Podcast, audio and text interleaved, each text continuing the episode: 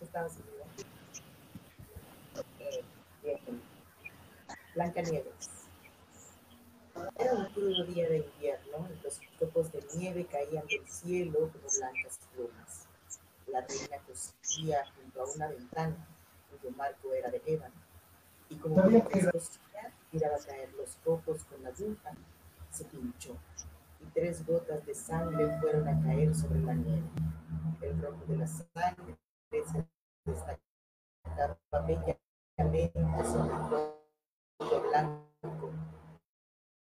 y ella pensó, ah, si pudiera tener una hija que fuera blanco como blanco, roja como la sangre y negra como el ébano de esta mentira, blanca como la nieve, sonrosada como la sangre y de cabello negro como la madera de ébano.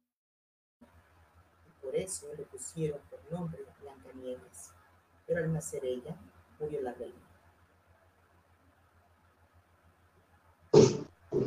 Hola, hola conversadores, ¿cómo están? Bienvenidos, bienvenidas. Se nos acaba de desaparecer Julio, no sé a dónde se fue, pero pues estamos entrando ahora en el punto de eh, los en vivos. A partir del día de hoy y cada domingo estaremos eh, conversando con ustedes en vivo y pues para esta tercera temporada, que es el tercer capítulo, si no me recuerdo, ya ahorita todo el equipo me lo dirá, ah, ya me lo confirmaron que sí, estaremos teniendo eh, una diferente temática. En este momento, como ya Mare nos dio una pauta, estuvimos hablando de Blancanieves y el programa de hoy vamos a estar hablando en específico de cuáles son estas adaptaciones que se han tenido y que las más conocidas son los de Disney y cómo nos han transgiversado totalmente los cuentos en algunos de los puntos. Y pues por ahí podemos agarrarnos un poquito del, eh, de la polémica que está surgiendo ahora con la nueva sirenita. Pero pues bueno, mientras tanto, pues que me conocen, yo soy la G, la parte, la FA, y aquí estamos todo el equipo.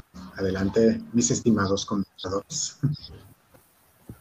Bueno, pues yo soy Sofía, ya, ya me conocen, o si, si recuerdan mi voz, ahora ya me conocen en vivo.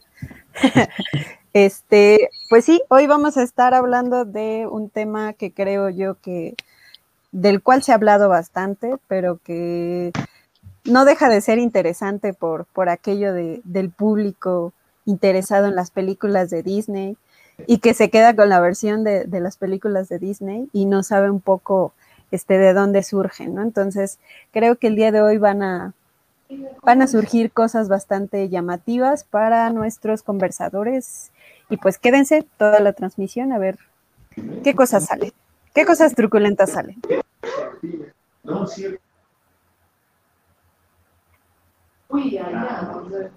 Julio, María, se me quedaron tiesos. Bueno, voy. Oh, oh. Sí, estaba esperando. Soy un caballero. Pero bueno, este, pues sí, es que precisamente eh, cuando nosotros hablamos de la sirenita, eh, de, de, Blancanieves, etcétera, etcétera, etcétera, eh, en realidad estamos hablando de adaptaciones, ¿no? No son las, no son las historias originales, son adaptaciones que se hacen en un contexto en el que los, no sé, a lo mejor los niños, pues no están, los niños de ahora no están preparados para las historias que se contaban en ese tiempo, ¿no? Donde había un poquito más de sangre, más bien donde decía había sangre, ¿no? Porque en una película de Disney no vamos a encontrar sangre. Y eh, pues bueno, creo que esa es la parte interesante, ¿no? Cómo han ido, eh, una parte que me parece muy interesante a mí es cómo han ido evolucionando esta percepción de personajes y de narrativas. ¿no? Y si pensamos, y esto ya lo desarrollamos un poco más adelante, si pensamos en las historias de los hermanos Grimm, eh, no sé, las adaptaciones que se pudieron haber hecho en como 70s, 80s, 90s, que fueron las caricaturas que a mí me tocó ver, y las, las actualizaciones de Disney ya, pues, ya como una fórmula, pues entonces van a salir todas ahí bastante curiosas, sospechosas y algunas que otras truculentas, tal vez morbosonas, ahí para deleite de, de, de la fa. Mm, morbosona. Entonces, tienen seguro que se va a poner buenísimo.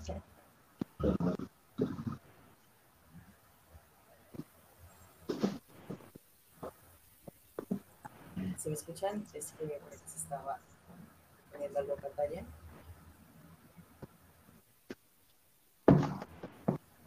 Adelante, Sí, sí, te adelante, María, te escuchamos.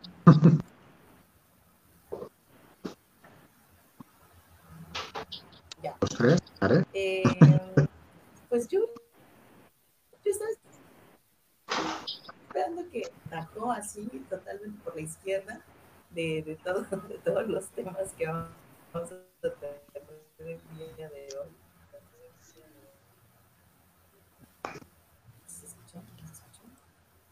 Muy poquito.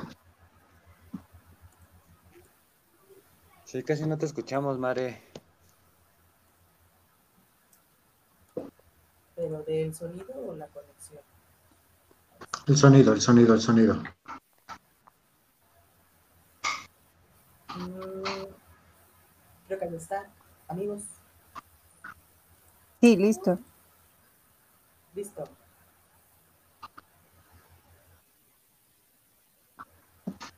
Sí.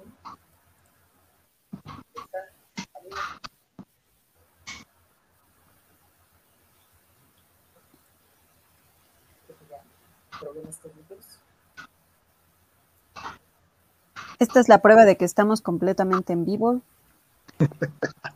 Que tenemos bueno. problemas técnicos. Ya. Creo que lo que... ¿Escuchan? No. Sí, sí, sí te escuchas, María. Bien.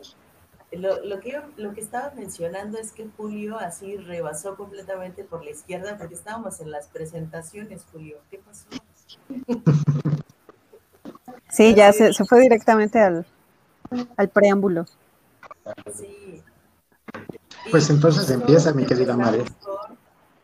Empezamos por los, eh, los hermanos Grimm, ¿no? Que son, pues sí, tal cual como usted lo escucha, hermanos, y se dedicaron a realizar cuentos en el siglo XVIII. A partir de ahí vienen las primeras versiones, que después son las que vamos ahí a, a relacionar con lo que nos llega a nosotros también. Bueno, no sé si ustedes leyeron primero los hermanos Grimm. Seguramente si Lafa estaba a los cinco años leyendo a Poe, muy probablemente los hermanos Grimm fueron sus cuentos de cuna. Pero, pero este, bueno, no sé, me gustaría saber ustedes cómo se acercaron a estos cuentos, cuál fue el primero que leyeron. Eh, ahorita. ¿Lo recuerdan? Aquí yo en, en este caso eh, recuerdo mucho, no tanto los libros, sino también historias animadas, eh, no sé si eran rusas o de algún lado, donde realmente sí te estaban animando o estaban pon- poniendo los cuentos originales. eh, donde sí había sangre, donde sí había el patito feo, donde sí estaba, a lo mejor no tan explícitamente, veías cómo se cortaban los dedos en alguno de los cuentos, por ejemplo, de la Cenicienta, pero sí te lo demostraban, que eran unos dibujos animados con una estética de 2D muy bonita, eh, no recuerdo específicamente, estoy casi seguro que eran europeos, no eran americanos, eh, y que a partir de ello, eh, por medio de la televisión, uno se empezaba a dar cuenta y era la desaparecida Calavisión, que ahora es TV Azteca, donde yo los empecé a ver y a lo mejor en Canal 11 probablemente, donde estaban estos cuentos y poco a poco uno eh, empezaba a darse cuenta de, de estos cuentos infantiles y de ahí en casa pues empezaron a, llegar los libros también de este tipo de cuentos y los empecé a, a ojear y a ver y, y decía, Charles está medio loco, pero está bueno, pero me gusta, ¿no? Creo que ese fue uno de los primeros acercamientos que, que yo tuve en ese, en ese ámbito o en ese estilo. No sé si alguien que también nos esté escuchando, que nos esté viendo, eh, pueda llegar a, conocer o, o tal cual. Por ejemplo, ahí tenemos ya también algunos comentarios, por ejemplo, de Manuel Espinosa, que nos está comentando eh, este punto. Eh, y bueno, el comentario es muy bueno que nos manda aquí Manuel, si lo pueden estar leyendo, es maravilloso. Pero bueno, ustedes también cómo, cómo lo vieron, cómo lo están sintiendo, cómo los descubrieron a, a, estos puntos, porque hay mucha gente que los descubrió ya hasta que eran grandes, no necesariamente las versiones originales. Como dice Manuel, fue fueron las readaptaciones que hizo Disney a esto. Sí, yo por, yo por ejemplo, primero conocí las películas, ¿no? Yo, yo soy una persona que nació en el año 92, entonces pues básicamente me tocó el auge de, todas las películas de Disney, eh, de cuentos de hadas, ¿no? Las clásicas películas de cuentos de hadas. Y pues yo en, lo personal primero conocí las, las películas y ya muy tarde me enteré que eran historias escritas por algunos cuentistas o novelistas, etcétera, en donde pues creo que Disney trató de suavizar bastante las, los relatos, los personajes, eh, los finales, ¿no? Que es donde nos sorprende a lo mejor leer cómo realmente resultaron eh, las historias después de que uno ve las películas y todo es felicidad hacia el final, ¿no? Y en las historias que leemos, las originales, te das cuenta que en realidad los finales son siempre fatídicos y el destino de, los personajes principales nunca es como miel sobre hojuelas como a lo mejor nosotros podríamos ver en, en las películas de Disney. Entonces a mí me sorprendió mucho, eh, recuerdo sobre todo la, anécdota de, de Blancanieves, que me parece que alguna vez vi en una creepypasta o algo por el estilo, en donde además le añaden un tono muy morboso y un tono muy maquiavélico y entonces uno se entera que, que Disney realmente no era lo que uno pensaba cuando era niño, ¿no? creo que esa fue mi primera experiencia, ¿no? Eh, enterarme por una creepypasta que, que el destino de Blancanieves nunca fue este lo que nosotros pensábamos del el beso del príncipe, etcétera, etcétera. ¿no? Después el príncipe, eh, después la, este, como una especie de castigo. No sé, situaciones así que pueden llamar bastante la atención de, los lectores pero también de los espectadores que, crecimos con películas de cuentos de hadas, ¿no? De Disney. Esa es la que yo podría mencionar que es como la, el primer acercamiento. Pues si yo les voy a contar que tendría como unos 5 o 6 años, no, obviamente no sabía quién era Hans Christian Andersen, no, no sabía quién eran los hermanos Grimm, y estaba todavía, me faltaba mucho tiempo para saberlo, pero lo que sí conocí fue una historia, una adaptación de La Sirenita que no era la de Disney. Este, no, no tengo muchos recuerdos de esa, de esa historia. Lo que me acuerdo es que eran actores reales y bueno, había burbujitas de jabón para simular ahí que estaban abajo del, eh, bajo del mar, como diría Sebastián. Y em, recuerdo que lo que sí me acuerdo es que era, más fiel a la versión de, Hans Christian Andersen. Entonces, en esa versión, La Sirenita, spoiler, alerta de spoiler, en esa versión La Sirenita sí se convertía en espuma de mar. Entonces, así, en la raíz. Este, yo me acuerdo que lloré muchísimo, pero así, así como, como no puede ser esto. No, no, no podía creer lo que estaba viendo, entonces, este, pues sí, me acuerdo mucho, o sea, imagínense. Esto ya tiene poquito más de 15 años.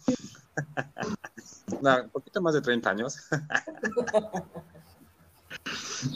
Entonces, este, pues creo que fue la primera vez que me acerqué a una historia, no sé si estaba dirigida para niños, yo creo que sí, por, por, el estilo, pero que ya se acercaba bastante a, la, a, lo, a lo crudo, ¿no? Que, que son en realidad ese, ese tipo de historias. Y que conforme pasa el tiempo tú las vas entendiendo. Perdón, Mare, acércate un poquito más el micro, por favor. Sí, digo que a mí me pasó lo de Julio, igual con la sirenita fue la el primer cuento. Y recuerdo que cuando, cuando ella caminaba y le dolían los pies, yo dije, no, ¿por qué, ¿Por qué lo hiciste? o sea, sí, sí, e-, ese drama que tenía el cuento no existe en las películas y es quizá lo que a veces a mí me, hace falta dentro de esas historias, porque ese drama también complejizaba la historia. O sea, ahora recuerdo, por ejemplo, en la Cenicienta, en Disney, yo no tenía ni idea de por qué se llamaba Cenicienta, ¿no? Y tiene que ver con el Disney, la ceniza, y, pero en la de Disney siempre es güerita y, y, está demasiado limpia, ¿no? Entonces, pero ¿cómo lo voy a asociar? Y, y, la verdad hay una parte que a mí me fascina de la Cenicienta y es cuando se comunica con el árbol que es su madre. Entonces, es, esos elementos sumamente narrativos yo sí lo, los extraño. O cuando, cuando de repente veo la historia contada en otras versiones, porque definitivamente fui millennial que creció con la versión de Disney, ¿no? Entonces cuando me entero, dices tú, pero ¿por qué me hicieron esto, no? Me hubieran, me hubieran preparado un poco más por ahí, porque iba a necesitar entender por qué de repente ciertas cosas ocurren, ¿no? O, o, esto de que cada quien tenga pues un castigo al final es como muy aleccionador también, ¿no? Siempre. Que algunos le sacan los ojos, o sea, es, es también como de, mito griego, ¿no? Sí cruza bastante ese tipo de, acciones, pues trágicas. Pero sí, fue con la sirenita, fue con la sirenita, Y, algo que está comentando aquí este Manuel es, es también muy importante, y a lo mejor por eso no me gustan tanto los musicales o las películas musicales. Pero este ámbito, tanto de la animación como del este, de, la música fue lo que realmente eh, les dio el boom a, la, a todas las películas de, Disney. Puedes incluir, salvo Bambi, que no me acuerdo de alguna canción de, ellos, que también es una, uno de los, de los cuentos más dramáticos que tienen. Eh, pues recuerdas, por ejemplo, de Blancanieves con los enanitos, el ay ho, ay ho, y todo esto que, van este, manejando en cada una de las canciones, como decía hace rato Julio, ¿no? Esto de Sebastián y Bajo el Mar, cada uno tiene, tiene su sello. Bueno, con eso también el, buen Manuel nos acaba de decir que se anda dando un tiro en edades junto con Julio y conmigo, ¿verdad? Porque ya es un poquito más alejado. Pero, por ejemplo, hay otra adaptación que es muy buena que hizo Disney, que es del jinete sin cabeza y que es muy fiel algunas de las tradiciones específicas y donde el protagonista, en lugar de quedarse literalmente con la, con la chica guapa, termina huyendo, huyendo del, pueblo y se termina casando con alguien eh, que no era su, pues ahora sí que con, quien ella deseaba o con quien ella quería. A fin de cuentas es una historia de monstruos, es una historia de fantasmas y bueno, ahí es también donde, donde rompe un poco, pero son puntos que no, no son los más tradicionales. Te vas a Disney y lo primero que piensas que son las princesas todas las películas de princesas. Y no recuerdas, por ejemplo, estos mediometrajes o largometrajes, por ejemplo, como lo mencionaba, El jinete sin cabeza, o por ejemplo hay otro donde te habla de la historia de los lobos, que también era un tipo de dibujos animados, tenía una pistola, que era muy bueno y se iba a casar con alguien más. Y su caballo estaba muy celoso porque quería casarse con esta mujer. Esta mujer se pone una especie de, perdón, de corset y que tenía una especie de resorte en la parte de, la cadera para que sea más prominente, se quería casar montada en el caballo del protagonista y el caballo no se dejaba, la lanza y cae al piso y conforme va cayendo en el piso este resorte empieza a, a hacer su efecto y cada vez va brincando más alto. Y a pesar de que este también era muy bueno con los lazos, eh, lazando vacas, que sea, trataba de agarrarla y a la hora de lanzar el, lazo, porque era el mejor, el caballo también no quiere, pisa la cuerda y se le va la mujer y va brincando, brincando y dicen que llega a la luna y que a partir de ahí él se deshace y cada noche que hay luna llena, porque era en luna llena, empieza a aullarle tratando de recordar o tratando de comunicarse con ese amor que también es una historia de Disney, pero que es otro de los puntos que no recordamos o que no se recuerda porque todos esos se quedaron por otro lado. Lo que queremos es saber a la princesita valiente, es a la princesa este, buena que se queda con el príncipe que nos desvirtúa todo. y habrá que, ah, también justo es, es cuestionable por qué son esas historias las que se quedan más, porque también son historias a las que se les invierte más en, en mercadotecnia, ¿no? De repente, o sea, se insiste mucho en ellas.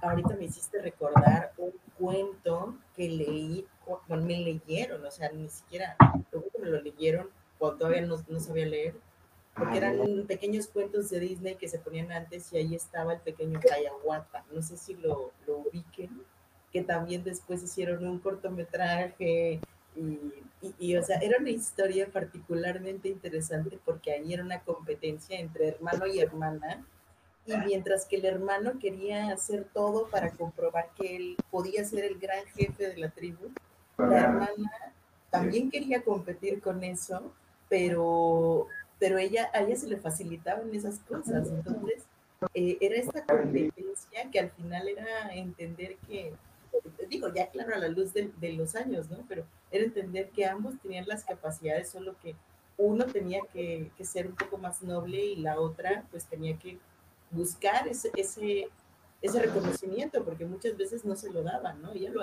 hacía las cosas y le salían eh, mejor que a los otros niñitos de, de, una tribu piel roja, ¿no? O sea, porque también era un contexto de indios norteamericanos. O sea, por ejemplo, ese tipo ya de rasgos o de símbolos no se retomaron en otras historias. Pensé hace un momento en que también en ese sentido muy internacional, ¿no? De repente se han hecho adaptaciones para distintos cuentos, como los de no sé, Aladino, o sea, como que se han tocado ciertas regiones que, que ya en, en, los cuentos clásicos, pues obviamente no aparecen esos contextos, porque ya e, empieza la actualización de qué, cuáles son las historias que ahora se van a contar a las infancias y también desean escuchar las infancias, ¿no? Infancias, adolescencias, no sé. Hay algunos chavorrucos que todavía siguen viendo Disney, seguramente por ahí nos está. Sí, ya son clásicos, ¿no? sí. ¿Quieres decir algo, Julio?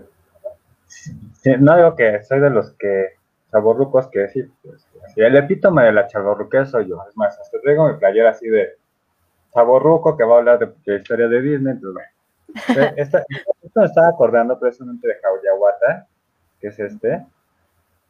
No, que la historia es muy padre, pero yo creo que en estos tiempos es útil que se retome Jauyahuata porque eh, tiene un problema ahí de, de, corrección política, ¿no? Entonces, pues igual es como este, el nativo americano, bastante cliché, entonces, bueno, a lo mejor por eso, que no es ridículo, ¿no? Pero bueno, habría que ver, no, no me queda muy claro qué es, no me queda muy claro ese concepto de la corrección política, sí sé qué es, pero no sé de dónde a dónde puede llegar a abarcar.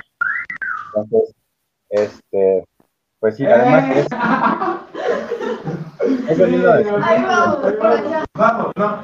Sí, ahí está bien, está perfecto, no pasa nada. Y acá lo vemos al coche.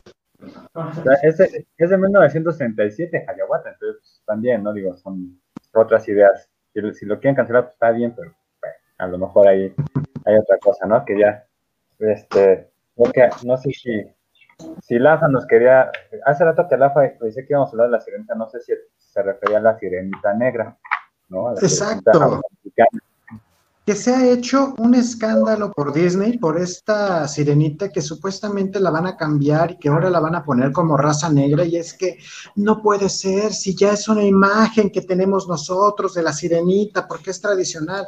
Y bueno, como buen este Amargator que, que puedo llegar a ser, pues he comentado en varios grupos, o sea, es que le van a quitar realismo, o sea, güey, no mames, o sea, a menos que seas como medio extraño, medio mago, chamán, que estás ahí invocando a seres extraños como yo y se te aparezca una sirena de veras, pues, güey, ¿qué le vas a, qué, qué le vas a quitar el realismo a una sirena si es un, es un ente mágico? O sea, que yo recuerde, que yo recuerde, y ahí a lo mejor Julio o algunas de ustedes me pueden llegar a decir, en ningún momento nos dicen de qué tipo de piel era la, la, sirena. Ok, las sirenas que aparecieron en los fantasmas del Caribe, en los fantasmas del Caribe. Este, no, ¿cuál eran? Los piratas del Caribe, los fantasmas del Caribe eran, era un pinche grupo de cumbias, ¿no?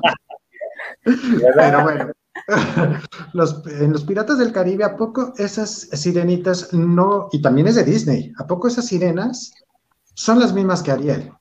O sea, que no vengan con ese tipo de, de, situaciones en el punto de que, ay, se va a romper esto. O sea, por favor, eso es totalmente ridículo en cuestiones de que puedas empezar a señalar a alguien eh, y nada más porque supuestamente te están rompiendo la idea de tu juventud o de la idea de tu de tu niñez de que van a cambiar a la sirenita blanca por una sirena negra. No me vengan con, con cosas, o sea, eso se me hace totalmente, totalmente ridículo.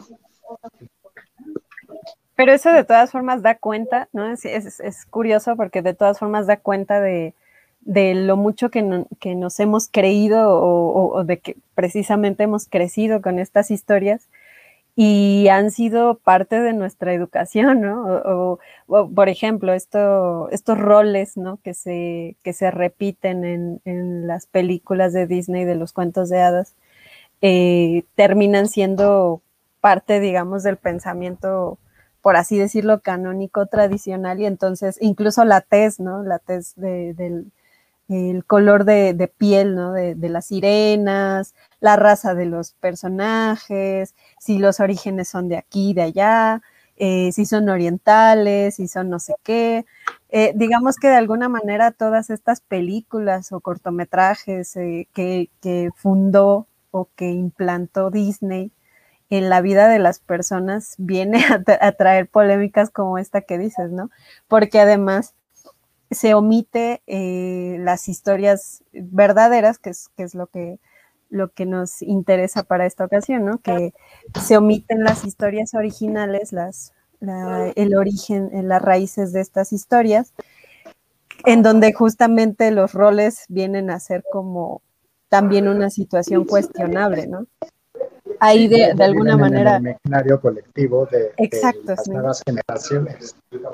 Por ejemplo, Hansel y Gretel es una historia que no se nos presenta como, como clásica, pero es, pareciera ser aleccionadora en el sentido de no vayas, no hables con extraños, eh, si eres un niño cuidado, ¿no? no no salgas a la calle solo, no sé, cuestiones así que a lo mejor pudieran hacer, pudieran ser aleccionadoras, pero que al final eh, cuando ves la historia real te quedas como, bueno, creo que no, esa no es la, moraleja, esa no es la, lección que uno debe seguir a partir de esta historia.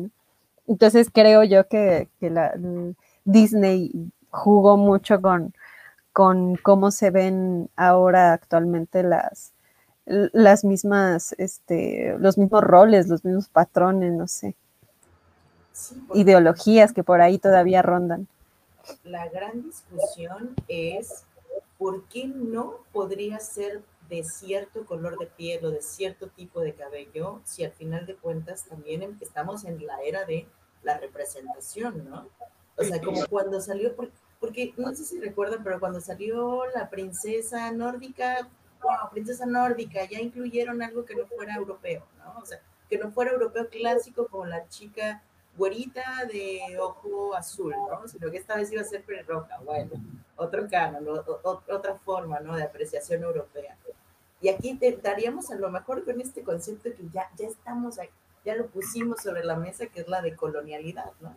La necesidad de distintas historias, ya no la historia que a lo mejor venga de Europa, sino que fuera del exotismo, a lo mejor una historia de una cultura japonesa o de una cultura de otro tipo, ¿no? Como por ejemplo Mulan, que retrata definitivamente rasgos distintos a las princesas clásicas.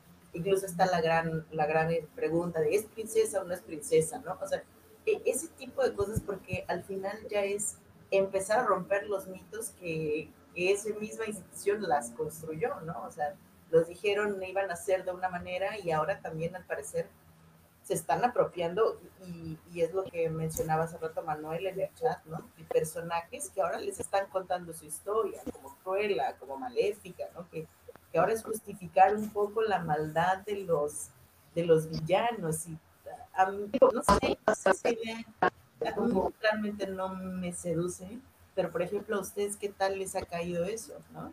Que salgan prendas los personajes de,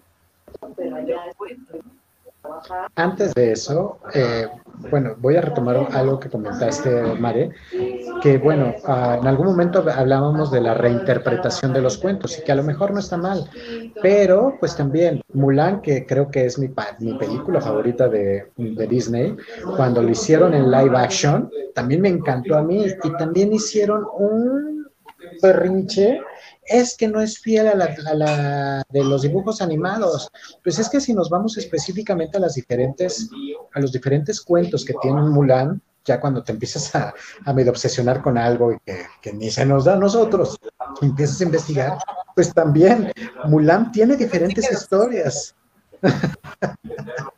tiene diferentes versiones, diferentes este, cosas, que en ese momento, eh, ¿qué es lo que está sucediendo? ¿Qué es lo que está pasando?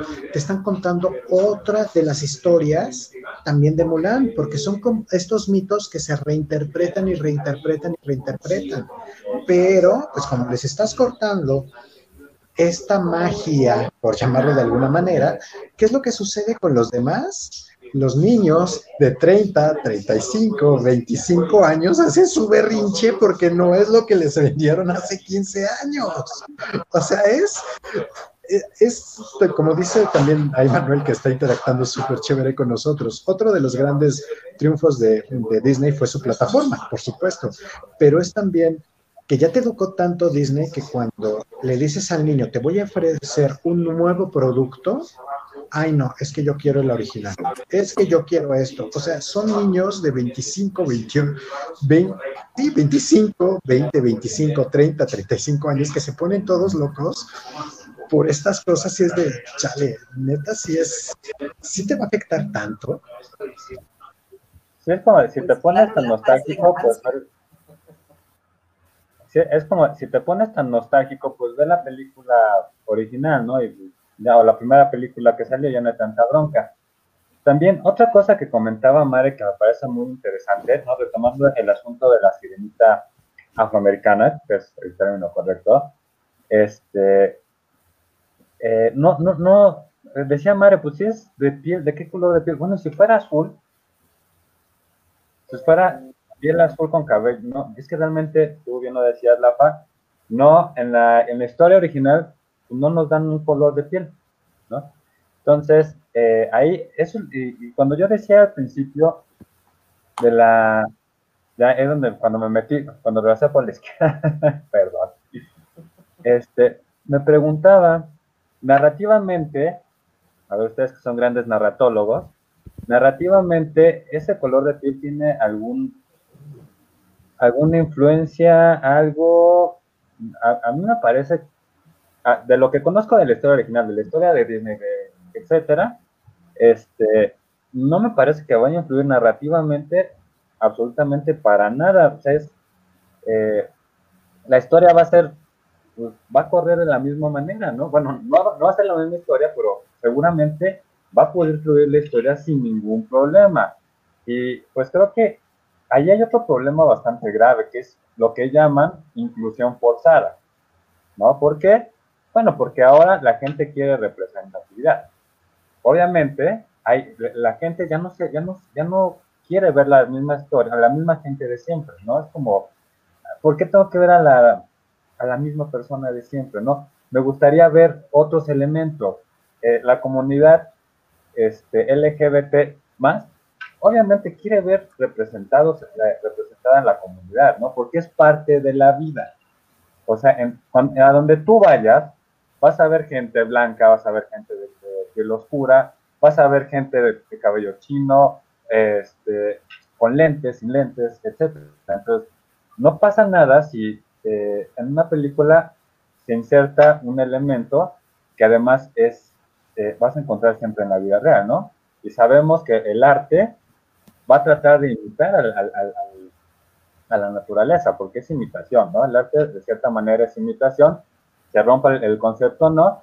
Pero pues siempre va a haber todo eso. Entonces, si hay un personaje diferente, no es un personaje gay, es un personaje, no sé lo que sea, pues es lo mismo que la vida real. Entonces, pues, no hagan berrinche, disfrútenlo. Hay, hay muchas otras cosas por, por qué enojarse, no porque podemos no estar de acuerdo en que creo que me sacó. No, aquí sí. No, sí, te escuchamos, te escuchamos. Sí. No, voy a hacer la tormenta, ¿eh? A ver si no se me va a volver atrás. Entonces, este, hay muchas otras cosas por qué enojarse. Eh, no sé, a lo mejor porque los personajes ya son muy vistos, ya están muy chiqueados. Porque las. A ver, una pregunta. Que yo, yo, esto se lo pregunto a todos mis alumnos. El, el asunto del viaje, no, el tema del viaje como aprendizaje está en casi todas las películas de Disney. Incluso en las más nuevas, que son Raya y el Dragón y Soul, está la misma historia del viaje como medio de aprendizaje. Y la gente no se queja de eso. ¿Por qué? Pidan otra cosa diferente.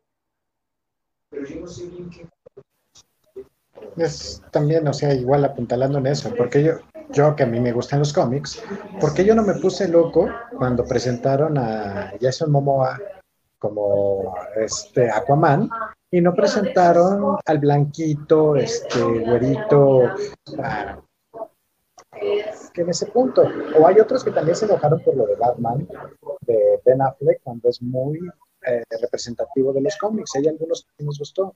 Es otro son de, este tipo de cosas. Y ya que tomé la palabra otra vez, me voy también a, a acribillar, que a mí que me gusta la mitología griega, la parte de Hércules. Eso fue una mamá dando consejos de que ahora resulta que Zeus y era, eran la familia perfecta y la familia feliz. y que era también amaba a Hércules cuando lo querían matar porque era el bastardo de Zeus. Y, es de no mamar, por favor, no mamar.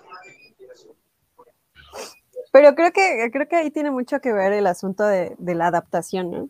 Si, si, no han escuchado nuestros conversadores el, el, programa de cine y literatura, que por cierto abrió nuestra temporada número 3, eh, también hablábamos un poco del traslado, ¿no? De, una obra literaria hacia eh, este tipo de medios audiovisuales, ¿no? En el cine creo que es todavía un poco más, más libre el asunto, eh, en, la cuestión de las animaciones creo que sucede de, un modo, de, un modo, similar, ¿no? Creo yo que hacer una película, un largometraje animado, termina siendo también una especie de desafío para poder realmente respetar eh, todos los huecos interesantes que hay en las historias originales, ¿no?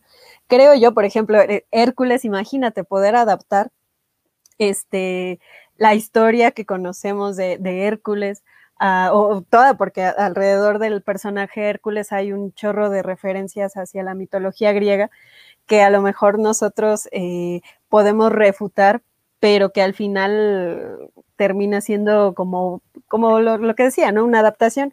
Yo debo ser sincera, a mí me divierte mucho esa película, ¿no? Pero sí la veo con reserva de, de bueno, no estoy viendo obviamente la, la historia verdadera de Hércules, no estoy viendo, ¿no? Hay, la, hay referencias hacia la mitología, pero son referencias muy, muy este, superficiales o muy ligeras, ¿no? Eh, y, y, esto creo que tiene que ver mucho con, el traslado de, las obras literarias hacia la pantalla grande, ¿no?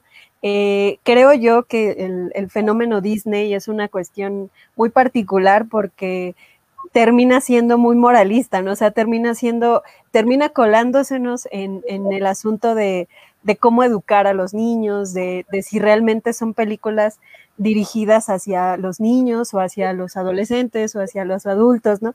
Como dices tú, ¿no? Empiezan a protestar ahora chavorrucos que, que en su tiempo eran fanáticos a lo mejor de Disney o que crecieron con las películas de Disney y que terminan ahorita este, debatiendo este asunto de no, es que hay que respetar la historia original, ¿no? Pero también en su tiempo, por ejemplo, eh, la historia de Mulan, no, había mucho el debate cuando, cuando fue la, este, la proyección de, de la película de Mulan, había mucho debate en cuanto a que no respetaban las tradiciones de donde extrajeron ciertas historias, ciertos relatos para armar esto de la película de Mulan, ¿no? Entonces decía, no, pero es que así no, no es la tradición, es que así no son este, este tipo de personas, es que tampoco siguen este tipo de, historias, eh, no están respetando la historia original, ¿no? Entonces creo que esto, estos debates siempre van a existir. Así saquen 10 adaptaciones más de, las este, historias originales, ¿no? Eh, y creo que nunca una va a ser este, realmente convincente o satisfactoria, eh, de modo que pueda presentarse tal cual a lo mejor lo leemos en las historias eh, literarias, ¿no? Igual pasa en el cine normal, ¿no? En el que conocemos, por ejemplo, platicábamos de, de, novelas que se han adaptado al cine y que a veces resulta imposible poder poner todos los detalles, todas las digresiones textuales, las rupturas de la tradición, de, de la narración, perdón, todo eso a veces no se puede trasladar a la pantalla, ¿no? Entonces, por eso creo que es importante tomar en cuenta que se trata de, adaptaciones, ¿no?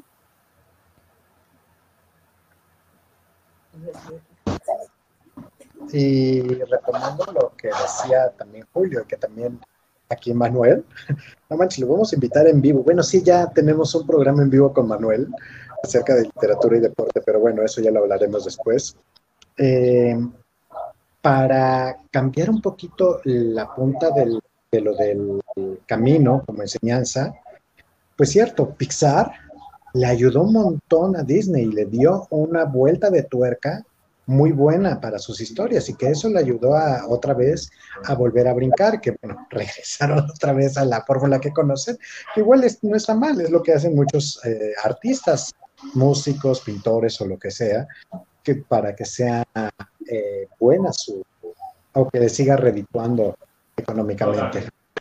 Pero bueno, Mare, perdón, te interrumpí, vas a comentar algo. Fue como el otro lugar o el lugar alternativo para, para Disney, ¿no?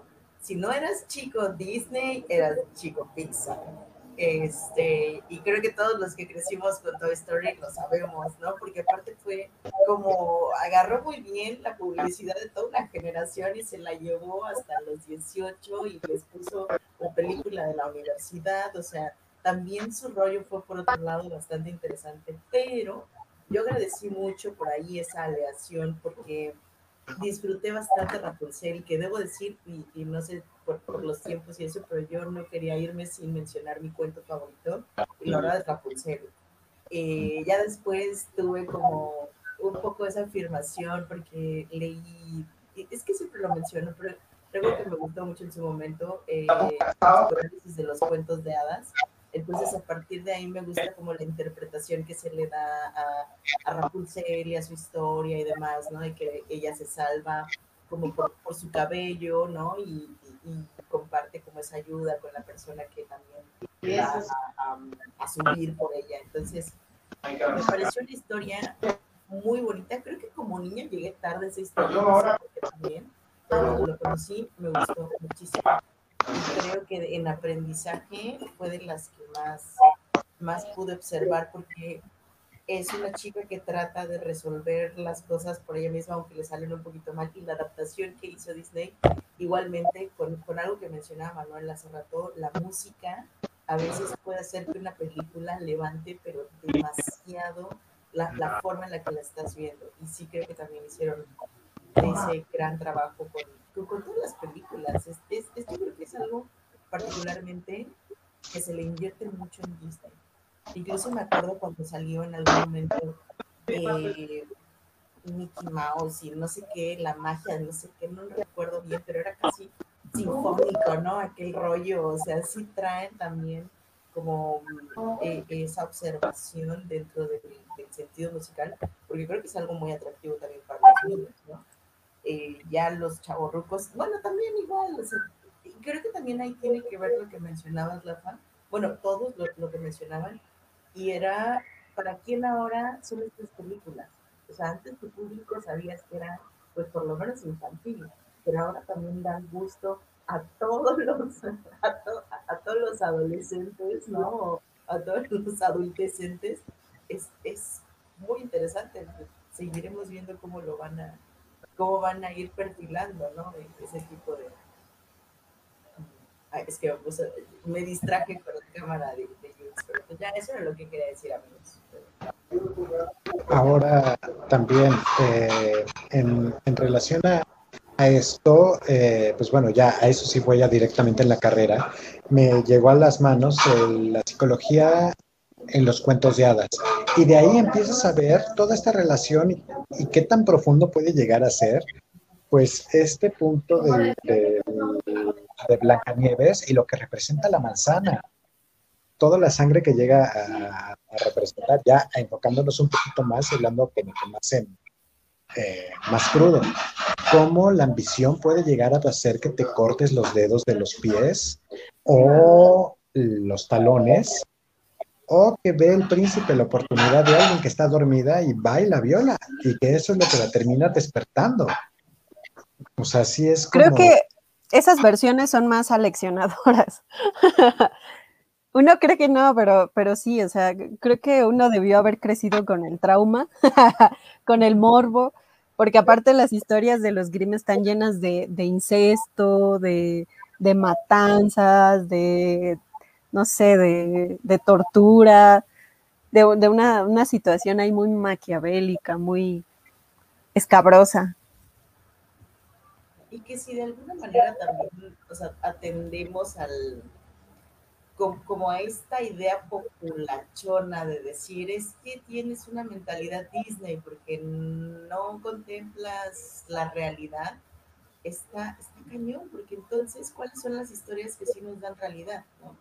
En la contemporaneidad, ahora mismo, ¿no? O sea, eh, y que son igual de, de famosas o expuestas como Creo que no hay otro lugar que le compita en historias reales. O sea, quizá las series por eso también eh, vinieron a dar como ese, ese vuelco, ¿no? Porque pues en la televisión tampoco es que se planteara la realidad tal, tal, y como es. O sea, quizá algunas cosas mucho estereotipo, muchísimo estereotipo, hasta que de repente empiezan a salir los, los, formatos quizá más independientes o más alternativos la gente los empieza a consumir y entonces también hay una presión de actualización en estereotipos que se habían construido por parte de, estas, estos grandes entes, ¿no? De, de, largometrajes o de cortometrajes. No sé, ya, ya me estoy poniendo a conspirar, no, igual yo soy esa persona del grupo, pero, pero sí, porque es el imaginario colectivo también, o sea, eso está muy fuerte, o sea, pensar que muchas personas crecen eh, imaginando la vida de una manera tal y como te la proyectan en un lugar. Y entonces, ¿en qué momento? Pues sí, te entras a la muerte, es como este asunto de por qué nunca han hecho una versión donde salga la mamá de alguna de ellas, ¿no? Bueno, es valiente, me parece, ¿no? Pero, pero en ningún lugar se intentó como poner a las madres, regularmente eran las madrastras, o sea, darle la vuelta, crear otros personajes, e, ese tipo de, situaciones quizás son con las que ahora ya nos enfrentamos. Esperemos que son Que empiezan a, lo que hacen es, eh, lo que hizo Disney fue empezar a crear personajes más complejos, sobre todo a partir de Pixar, porque nosotros sabemos que Disney no tiene, Disney tiene como puntos medios, eran buenos, buenos, buenos, o increíblemente inocentes como Blancanieves, y malos sin ninguna motivación, ¿no? o con una motivación bastante, bastante absurda. ¿no? no soy la, la no, este, Blancanieves es la, la, la, la, más hermosa del reino, este, pues qué tal que le corte la cara, ¿no? De hecho, así, no sé, algo así, pero no, o sea, mátala. Bueno, ok. Entonces, este, bueno, ahí, ahí hay otras, eh, otras opciones no maquiavélicas, como diría Sophie. Pero, entonces, ¿qué es lo que pasa con Pixar? Pixar empieza a crear personajes mucho más complejos, mucho más complejos, eh, que ya no son, a veces incluso el, el, el, malo parece que tiene una justificación bastante, bastante necesaria, ¿no? Pensemos Profunda, en, ¿no? ya son personajes más profundos. ¿no? Incluso los buenos llegan a tener motivaciones extrañas, como Woody en, en, que es la primera película de Pixar. Woody tenía envidia, lo que ningún otro personaje de, de, Disney pudo haber hecho. Woody tenía envidia. ¿no? Y por ahí, no, no me acuerdo, no estoy muy seguro si sí él quiso aventar a Buzz de la ventana o fue un accidente, no, no me acuerdo muy bien. O sea, hay una onda ahí con la interpretación. Entonces, este, ¿qué pasa? Bueno, se empiezan a crear este tipo de personajes más complejos, ¿no? Incluso, este, esta Pixar es como el what if, ¿no? ¿Qué tal si? ¿Qué tal si este, los carros hablaran? ¿Qué tal si los sentimientos hablaran? eh, mm, no sé, los, los juguetes hablaran, los personajes de videojuegos hablaran, ¿no? Entonces, este, incluso, por ejemplo, Rafa el Demoledor también tiene ahí una onda, ¿no? Bastante, bastante compleja, porque él es el villano de su juego, entonces es como, no manches, soy el villano, pero no soy malo, pero ya es el, rol que tengo asignado. ¿no? Y entonces ahí ya se vuelve muy complejo, porque tú ya tienes que empezar a, pensar en qué es ser malo, cuando tú eres malo o, o, tú eres en realidad el malo, porque mucha gente te va como, como el ojete, ¿no? Cuando eres maestro, tú eres el manchado. ¿no? Los alumnos son los buenos. A los ojos de los alumnos y de los papás, y a veces de los este, pues tú eres el malvado. Entonces, este, eh, creo que a partir de ahí, de ahí para acá, es cuando se empiezan a volver muy complejos los personajes, que yo creo que es, es algo que la misma gente pues ya empieza a pedir, ¿no? Hay, hay cambios de paradigmas y la gente empieza, eh, generacionalmente no puede ser lo mismo. Nos decía Sofi que a ella le tocó este, el, esta, las películas de su infancia de, pues sí, obviamente le tocó Mulan, le tocó Hércules, le tocó toda, toda esa, esa, esa, ese inter, ¿no? Porque ese fue el tiempo en el que Disney renació, porque antes, había, antes estaba a punto de, de quebrar. ¿no? Y con unas historias, híjole, bastante oscuras, ¿eh? Ahí googleenle para que vean qué hizo Disney en algún momento. ¿No? Historias muy, muy heavy, ¿no? Que no, no tienen que ver con las que eran racistas o, ese tipo de cosas, pero son unas historias que dices tú, ay, nanita, hasta como adulto te, te, te, pega, ¿no? Pero bueno, entonces, eh, creo que eso es parte de, de, lo que tiene que hacer toda empresa, porque Disney es una empresa. Entonces, por supuesto que tiene que evolucionar conforme van evolucionando las ideas. Así es que, regresando a lo de hace rato, pues a ustedes les molesta que haya una sirenita con, con la piel oscura, pues lo sentimos, ¿no? Y si a ustedes les parece que las empresas este, meten personajes LGBT porque, porque eso da, eh, atrae el dinero rosa, el dinero arcoíris, pues también, pero ¿no? a veces eh, es un poquito molesto que estén diciendo, ay, eh, esa empresa pone un arcoíris porque lo que quiere es dinero. Bueno, sí, o sea, lo sabemos, no nos lo tienes que decir. No somos estúpidos, no somos una comunidad. lo sabemos, ¿no? Y si Disney en algún momento decide hacer que esa salga del closet como lesbiana, bueno, seguramente una parte es inclusión, otra parte es mercadotecnia, pero así son los tiempos modernos. Y creo que es mucho lo que van a pedir estas generaciones que están eh, saliendo, sobre todo porque pensemos que los jóvenes son el principal eh, objetivo o target, como dirían los administradores, para eh, la mercadotecnia. Entonces, pues así, los chavorrucos ya no somos los que ordenamos en ese sentido, ¿no? Ya nos tocó nuestro tiempo, siguen las nuevas generaciones. Creo que para empezar a cerrar, ay, perdón. No, Ajá, dale. que nos vayamos y cerremos porque ya yo también sentí lo mismo, conectadas, que este, pero, ¿qué tal esa icónica escena en la que Shrek sale y corre a todos los sujetos, a todos los personajes de cuentos de hadas de su pantano? Sí, yo, yo, también quería mencionar a, Shrek porque aunque no es de Pixar, es de DreamWorks, pero, pero a mí me parece que es el Quijote de, de, de las películas de, de, cuentos de hadas y de, Disney, pues, ¿no? Porque salen todos los animalitos y los, personajes fantasiosos que habíamos visto en las películas de Disney. Y Shrek le da así un toque de novela moderna quijotesca este, a, todas estas historias que, que, se nos entregaron como verdaderas o como el, el canon y que termina siendo este, completamente destruida, ¿no? O sea, bueno, me parece una muy buena parodia. Este, siguiendo lo que dice Mare, no nada más para concluir esas referencias a, a las películas de los cuentos de hadas. Bueno, este, sí, ya como para empezar a cerrar, para ya no aburrirlos tanto, decolonícense, como bien lo habíamos dicho, o como lo había dicho este Julio, eh, vean las historias originales y en el momento de que empiecen a hacer una comparación con esas historias originales, con lo que hizo Disney, esto lo que van a dar, les va a dar una, un- una versión o una mente mucho más amplia y a lo mejor hasta van a disfrutar más las películas y ya no van a estar haciendo pucheros y berrinches como niños que, no, que se les cayó su paleta y no se los quieren llegar a dar. Creo que eso sería bueno. Está a punto de acabarse mi batería. Creo que voy a ir un poquito yo antes para que los demás conversadores cierren, pero no sin antes, por favor, este, comentarles, decirles, ya que estaba aquí con, con Iván y también con, con, este, con otro de los actores, ellos cierran temporada el próximo sábado. Ahí les dejaremos el enlace para que los vayan a ver al teatro, ya sea por streaming o en vivo, y también por acá les estaremos diciendo cuáles son los nuevos proyectos también de teatro de toda esta gente que ha estado participando eh, por aquí. Bueno, yo me voy despidiendo por si se cierra esto. Perdón el comercial, pero ya se lo debía a Iván y a Julie para comentarlo por acá. Gracias, Lafa, gracias, gracias.